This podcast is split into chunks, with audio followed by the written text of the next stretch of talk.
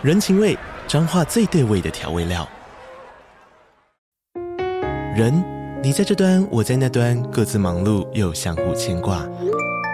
情，街角的吵杂声传递温暖与思念。味，是从每一个转角飘出的乡愁。这里是彰化县政府 Podcast 节目《彰化早咖》，我是主持人内克。从彰化大小事各具特色到旅游攻略，透过轻松有趣的访谈，带着大家走进最在地的早咖。准备好了吗？彰化的故事，我们说给你听。以上为彰化县政府广告。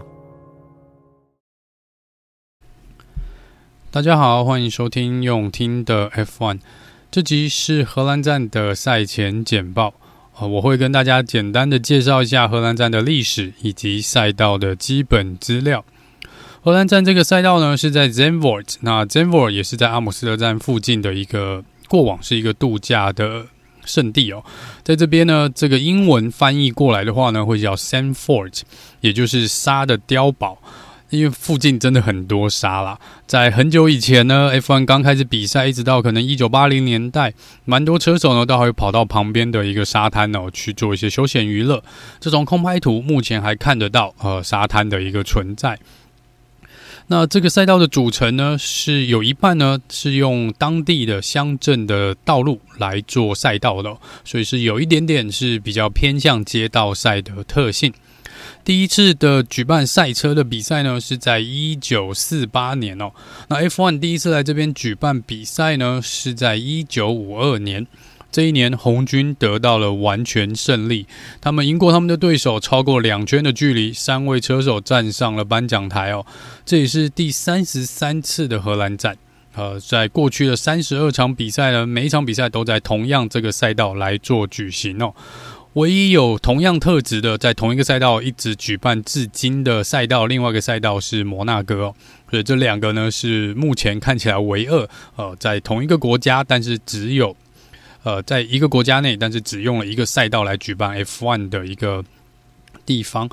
从一九八五年之后呢，我们有非常长的一段时间，荷兰站没有在 F1 的赛程表里面哦，大概是三十六年左右哦，一直到二零二一年才。正式的回归，那目前这个呃合约看起来呢，应该是可能会有点变化哦，因为有人说希望比利时站跟荷兰站这边来做每一年互相交替的来进行比赛哦，这个看到时候大会来怎么做一个决定。同时，这也是 Max Verstappen 的主场哦，那这也是。我们所以会在看到赛道上非常多的观众朋友呢，会带来这个橘色的衣服哦，橘色的一些装备。那也是因为这样子，过去几年呢，过去两年在这边比赛的时候，有蛮多车迷朋友还带了橘色的烟雾哦。那这个烟雾大会今年还是一样会比较强势的来，可能进行安检啦，就希望大家不要带这个东西，因为前两年都有人把它丢到赛道上面哦。赛道的基本资料部分呢，全长四点二五九公里，比赛的圈数是七十二圈，有十四个弯，十个右弯，四个左弯哦。只比较值得注意的是呢，第三跟第十四弯呢是 F1 目前四个最陡的哦，就是以角度来说最陡的弯道里面呢，这是第三跟十四弯就包办了其中两个，这也是对轮胎压力最大的两个弯道。另外第呃这个。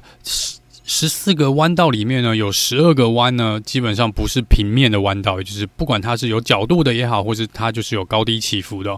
有时候你可能进去的时候是爬坡，然后出来的时候是往下滑的一个状况。所以在这个赛道的特性呢，有点像是在开山路的一个感觉。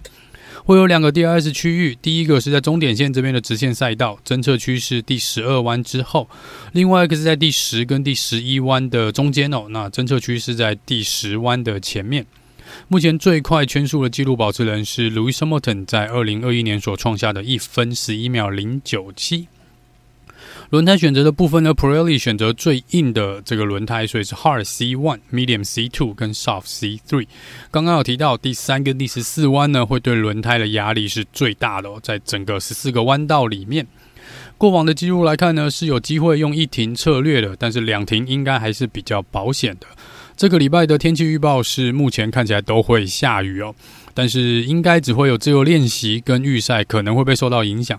以预报如果准的话啦，在目前的时间点看起来呢，正赛的部分希望不会受到影响哦。当然看正赛的时间，那个区段是阴天，那雨应该是会在正赛之后才开始下，就来看看这个气象预报准不准喽。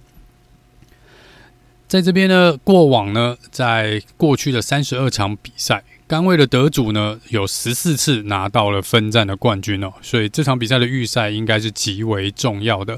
过去两年都是由 Max 拿下 Pole Position，然后也是由 Max 拿下分站冠军，所以在这边预赛真的非常的重要。在这边赢过最多次的车手呢，都是比较老牌的车手。毕竟我们一九八五年之后，一直到二零二一才回来比赛，所以中间有非常长一段时间呢，可能我们现在认识的很多车手呢，都没有在这个名单上面哦。不是因为他们没有赢，是因为根本就没有比赛。所以赢过最多次的呢是 Jim Clark 四次，Jackie Stewart 三次，Niki Lauda 三次，James Hunt 两次，Alan Prost 两次，然后我们现在所熟知的 Max Verstappen 两次。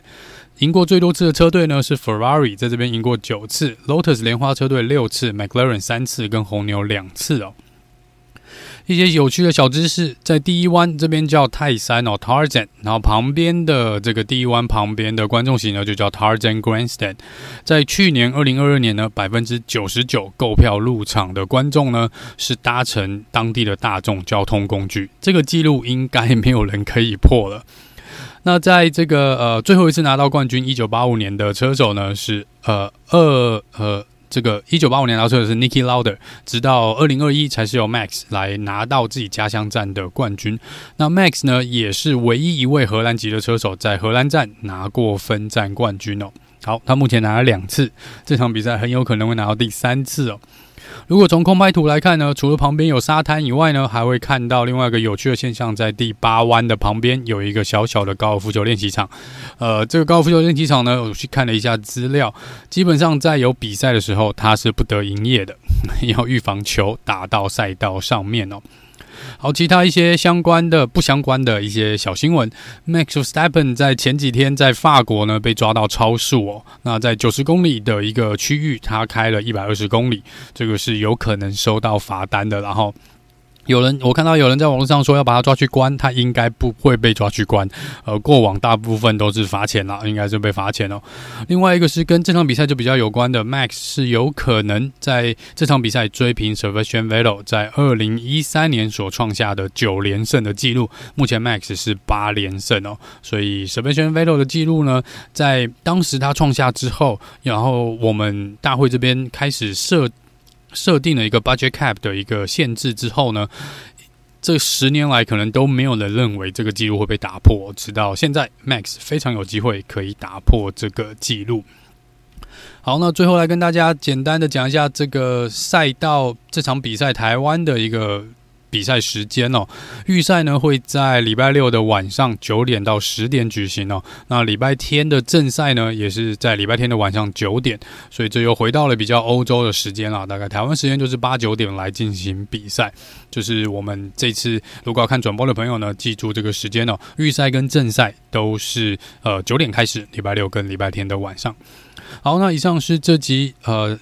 荷兰站的赛前简报之后，一样会为各位带来荷兰站的赛后诸葛哦。中间如果有任何重大的新闻或是重大的消息呢，都会尽快的在社团这边来跟大家做报告。那我们就下次见喽，拜拜。